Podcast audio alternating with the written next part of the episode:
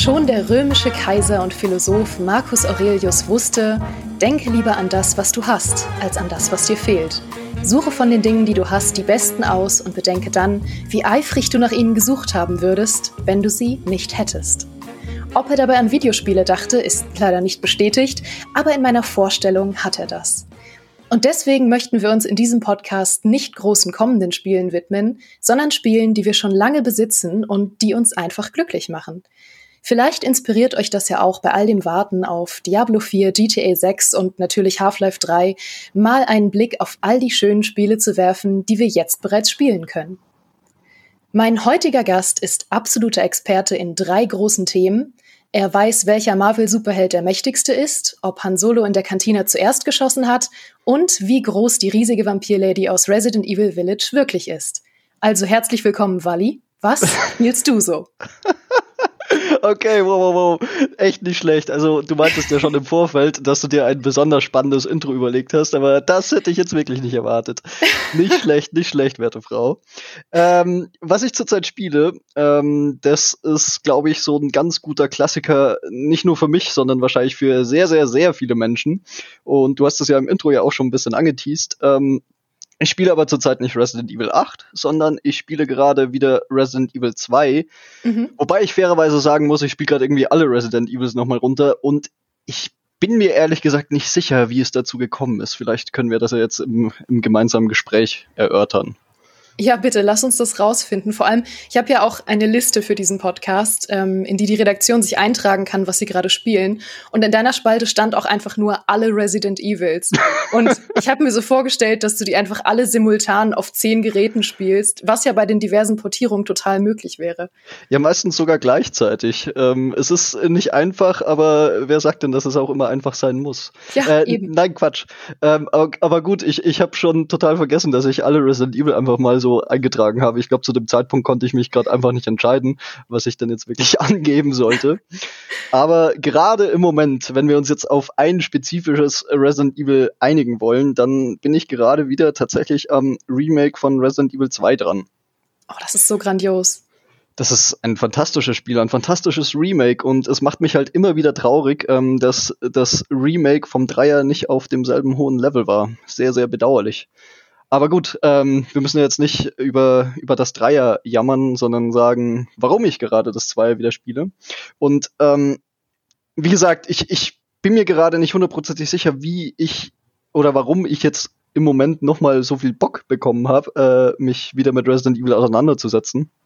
Ähm, vielleicht liegt es an dem, an dem ersten Trailer zum, zum neuen Resident Evil-Film, der gerade ja vor ein paar Wochen aufgeschlagen ist. Mhm. Ähm, oder dass jetzt vielleicht auch einfach wieder diese herbstliche Jahreszeit angebrochen ist, was sich ja eh immer für so äh, Gruselspäße anbietet. Ähm, aber ich muss auch einfach sagen, ich mochte von Resident Evil immer gerne die, die Stadtsettings und da natürlich offensichtlich Raccoon City. Und Resident Evil 2 war ja dann, wenn ich mich nicht irre, auch das erste Resident Evil, welches in Raccoon City gespielt hat. Mhm. Also mir geht's da wie dir. Ich muss sagen, ich liebe ja Resident Evil auch und habe die Teile auch echt ähm, alle mehrmals gespielt. Aber es ist gar nicht so einfach zu erklären, warum es eigentlich so viel Spaß macht, sie mehrmals zu spielen. Also die sind ja auch irrsinnig beliebt in der Speedrunner-Szene. Es werden ja mhm. auch immer noch Let's Plays aufgenommen. Was glaubst du, warum reicht einmal Spielen nicht bei Resident Evil? Ähm, ich glaube, wie du schon gesagt hast, ähm, das Spiel, also eigentlich jedes Spiel fast davon lädt wirklich dazu ein, äh, es beim nächsten Run noch mal ein bisschen besser hinzukriegen, irgendwie so die ganzen Kniffe rauszukriegen. Ähm, wie kann man jetzt dieses Rätsel schneller lösen? Wie kommt man durch die Passage schneller durch? Wie kriegt man diese Bosse oder Gegner schneller klein? Und ähm, gerade ja die alten Resident Evil ähm, wo es ja jetzt eben die Remakes oder viele Remakes für gibt, haben sich dann natürlich angeboten, weil die ja auch sehr viel rätsellastiger waren und es da auch sehr viel Kniffe gab, womit es einem die Entwickler dann irgendwie ein bisschen, bisschen spannender gemacht haben. Und ähm, das finde ich auch, also auch der Wiederspielwert von Resident Evil 2 ist ja extrem hoch. Du hast ja nicht nur die Leon und die Claire-Kampagne, also die beiden spielbaren Charaktere, sondern du hast ja immer auch immer noch ähm, dieses A- und B-Szenario. Ich glaube, mhm. in der Neuauflage heißt es jetzt äh, dann First Run und Second Run. ähm, was ja dann auch nochmal irgendwie äh, die Standorte oder die Platzierungen von Gegnern und Items verändert, Rätsel minimal abändert ähm, oder auch sogar jetzt in Anführungszeichen überflüssige Passagen wie zum Beispiel das Intro einfach einfach wegstreicht und am Ende dann nochmal ein paar zusätzliche Passagen dazu packt. Also ähm, wenn man Resident Evil 2 beziehungsweise das Remake nur einmal durchgespielt hat, dann hat man auch schlichtweg nicht alles gesehen. Und ich habe auch mich selber dabei ertappt. Das kam irgendwie so ein bisschen über die Jahre hinweg. Ähm, nur muss ich da jetzt vielleicht noch einschränken dazu sagen, ich bin auf keinen Fall irgendwie ein krasser Speedrunner auf dem Gebiet. Ich finde das unglaublich faszinierend, was da manche Leute rausholen und äh, schau mir sowas auch immer gerne an. Auf dem Level bin ich nicht unterwegs. Ich mache das wirklich absolut amateurhaft. Ähm, aber da, da schaue ich dann schon so ein bisschen, ja, kann ich jetzt nochmal irgendwie meine Bestzeit schlagen? Kann ich jetzt da irgendwie nochmal mit weniger Speichern durchkommen? Oder kann ich jetzt einen Run nur mit einer bestimmten Waffe äh, absolvieren? Ja, das macht eigentlich verdammt viel Spaß.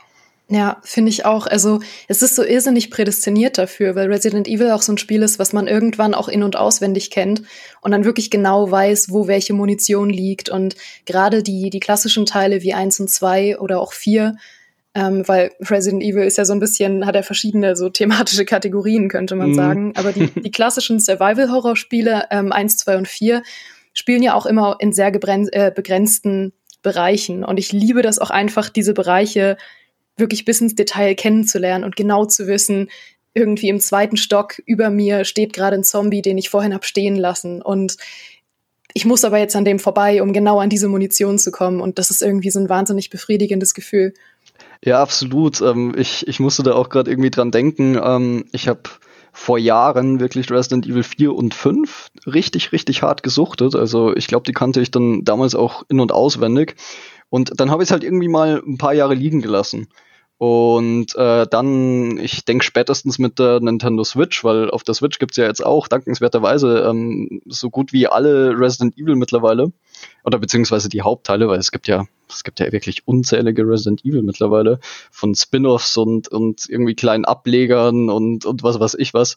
Also die Hauptteile sind jetzt zumindest auf der Nintendo Switch. Und da habe ich halt dann auch nochmal Resident Evil 4 und 5 runtergeladen und ich, ich fand's krass, wie, wie wir das irgendwie noch drin gesteckt hat, dass ich immer noch wusste, ah, okay, da hinten ist jetzt dieser Schatz, da steht jetzt der Gegner hinter der Tür, ähm, da schmeiße ich die Granate rein oder was weiß ich was. Mhm. Ähm, eigentlich ziemlich, ziemlich witzig, ähm, wie, wie sich das in meiner DNA verfestigt hat, dass ich immer noch diese, diese Spiele in- und auswendig kann, obwohl ich einfach seit Jahren nicht mehr dran gedacht habe oder die auch nicht mehr angerührt hatte. Ja, ist echt so. Es gibt ja speziell für dieses Phänomen ähm, dann auch diese ganz großartigen Randomizer für Resident Evil. Also diese Programme, die dann einfach ähm, Aspekte vom Spiel durchwürfeln. So die einfachste Form ist ja, dass einfach ähm, Items durchgewürfelt werden. Das heißt, die Stellen, an denen du gewisse Items findest, sind dann ganz andere. Die zweite Stufe sind dann diese Gegner-Randomizer, wo dann Gegnertypen ausgetauscht werden. Und da passieren dann so herrliche Situationen wie dann kommt man in einen Anfangsraum, wo normalerweise fünf Zombies stehen, aber dann steht da halt irgendwie fünfmal Nemesis und schubst sich gegenseitig von der Treppe, weil er keinen Platz hat. Und so die absolute Meisterklasse ist ja dann noch der Räume-Randomizer, der hauptsächlich für die alten Teile funktioniert, weil du da noch diese getrennten Türanimationen hattest, mhm. wo du dann auch in völlig anderen Räumen oder Gebieten landest, wenn du die Tür benutzt. Also das finde ich total abgefahren. Ja, das ist wirklich fantastisch und ähm, auch weil du gerade noch, weil die explizit die alten Resident Evil angesprochen hast. Ich muss zugeben, ich bin gerade schon wieder so angefixt von Resident Evil und habe jetzt halt, wenn ich dann mal mit dem Zweier äh, wieder fertig bin, in Anführungszeichen, ich habe mir jetzt auf, auf eBay Kleinanzeigen eine, eine alte Konsole geschossen und will da jetzt will noch mal die ganz alten ausgraben. Oh Gott, das wird schon wieder so viel Zeit fressen.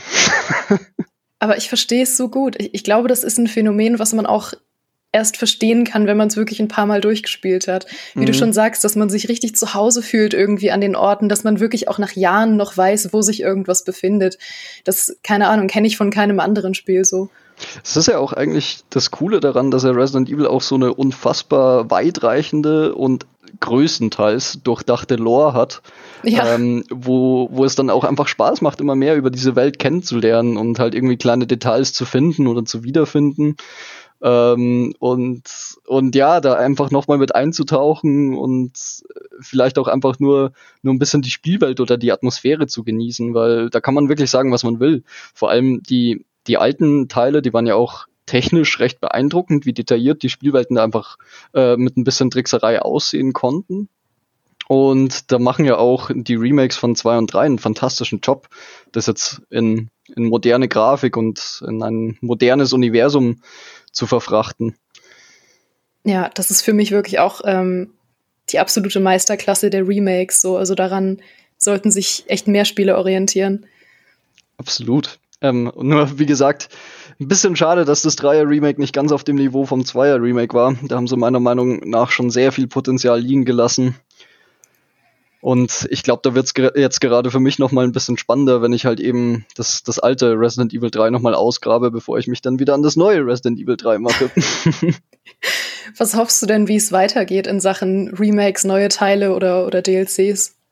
Also wir wissen ja, dass auf jeden Fall zu Resident Evil 8 DLCs geplant sind. Da haben wir mhm. noch nur leider keine Ahnung, wie die aussehen werden. Das dürfte auf jeden Fall spannend werden, weil äh, Capcom hatte anscheinend ursprünglich gar nicht mal geplant, irgendwie Post-Launch-Content äh, für das gute Stück zu produzieren. Aber dann war halt das Fan-Feedback so fantastisch, dass sie gesagt haben, ja klar, machen wir. Ähm, da bin ich auf jeden Fall sehr gespannt drauf.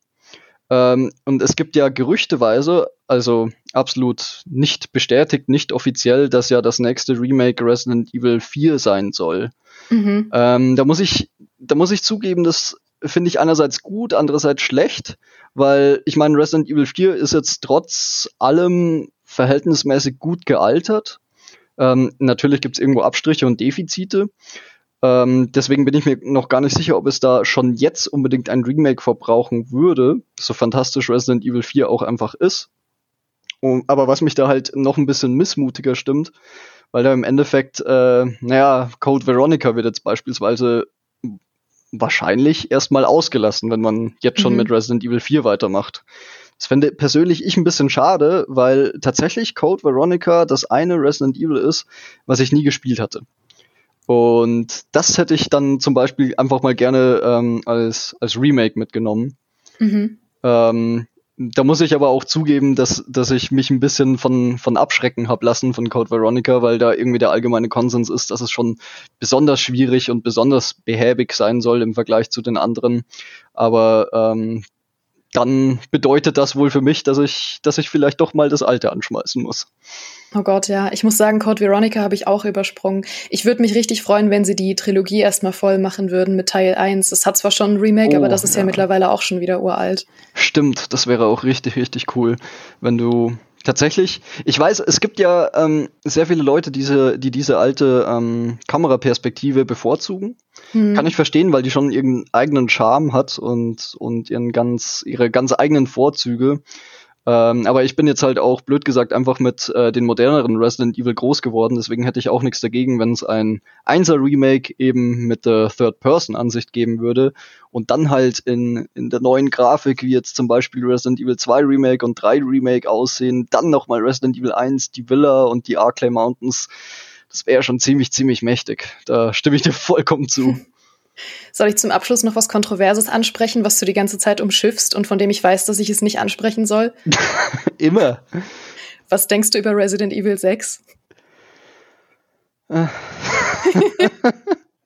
ähm, tatsächlich habe ich das auch vor ein paar Wochen nochmal äh, noch auf der Switch runtergeladen und angefangen und ähm, nee, ich, ich werde damit nicht warm. Ähm, es ist für mich einfach zu viel, zu viel auf einmal gewollt. Äh, ich meine, die, die Idee mit grundsätzlich drei Kampagnen, äh, sechs verschiedenen Figuren, klingt jetzt auf dem Blatt Papier vielleicht nicht so verkehrt, aber es ist einfach zu viel. Und ähm, es hat keinen richtigen Fokus, es ist nicht wirklich kohärent. Ich finde auch die Steuerung hoffnungslos überladen. Ähm, mhm. Das Reduziertere von, von den Remakes steht dem da schon wesentlich besser. Und ich muss auch einfach sagen, ich mag diese, äh, diese Action-Ausrichtung. Ähm, tue ich mich ganz schwer mit. Wobei natürlich Resident Evil 4 und 5 natürlich auch schon stark in diese Richtung gegangen sind und im Endeffekt Resident Evil 6 nur die natürliche organische Weiterentwicklung davon ist und einfach nur dieses Prinzip weiterentwickelt wurde. Ähm, aber es ist nicht meins. Es ist wirklich nicht meins. Und ich bin sehr, sehr froh, dass es sich nach Resident Evil 6 ähm, naja, mit Resident Evil 7 und 8 ja schon wieder stark auf die, auf die alten Horror-Tugenden ähm, zurückkonzentriert haben.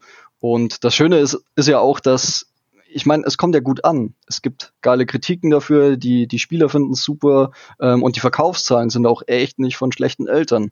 Und da ist ja auch dann das Schöne, dass ja Capcom offensichtlich gemerkt hat, ja, okay, die Leute haben wohl doch Bock auf Horror. Ja. Ich finde es auch irgendwie spannend, dass einfach so drei, mehr oder weniger so drei Paralleluniversen von Resident Evil koexistieren. Das mhm. das Survival-Horror-Universum und das völlig absurde Battlefield-Universum von Resident Evil, in dem einfach völlig überladen Action passiert und dann so ein bisschen das Soft-Reboot jetzt aus der Ego-Perspektive mit 7 und 8. Ja. Und ich mag die eigentlich alle. Voll. Die haben alle ihren eigenen Charme, alle ihre eigenen Stärken und ich bin auch tatsächlich, ähm, was jetzt irgendwie die Lore angeht, beziehungsweise die Geschichte, sehr gespannt, ob sie jetzt halt dann wirklich mit den Remakes und jetzt 7 und 8 so, ein, so ein bisschen einen neuen Kanon etablieren. Ähm, hatte ich irgendwie schon immer so das Gefühl. Aber mal gucken. Gut, ich finde, das schreit ehrlich gesagt nach einer Fortsetzung und einem dedizierten Resident Evil Podcast von uns beiden. sehr, ähm, sehr gerne. In dem Fall musstest du mich jetzt auch gar nicht groß überzeugen, aber ich ja, bin trotzdem überzeugt. Ich werde die Arbeit niederlegen und den Rest des Tages Resi 1 bis 8 simultan auf verschiedenen Geräten durchspielen. ich wünsche dir viel Erfolg dabei. Dankeschön. Und danke, dass du hier warst, Wally. Und äh, danke an euch fürs Zuhören. Das war wieder unser 15 Minuten Snack-Podcast und ich hoffe, ihr seid in dieser Zeit sicher zur Arbeit gekommen, hattet ein grandioses Frühstück oder habt eure Wäsche so gut gefaltet wie noch nie zuvor. Und wenn ihr Feedback zum Podcast habt, dann schreibt uns sehr gern auf gamester.de in den Kommentaren oder auf unserem Discord-Kanal. Und ansonsten hören wir uns nächsten Freitag wieder. Macht's gut!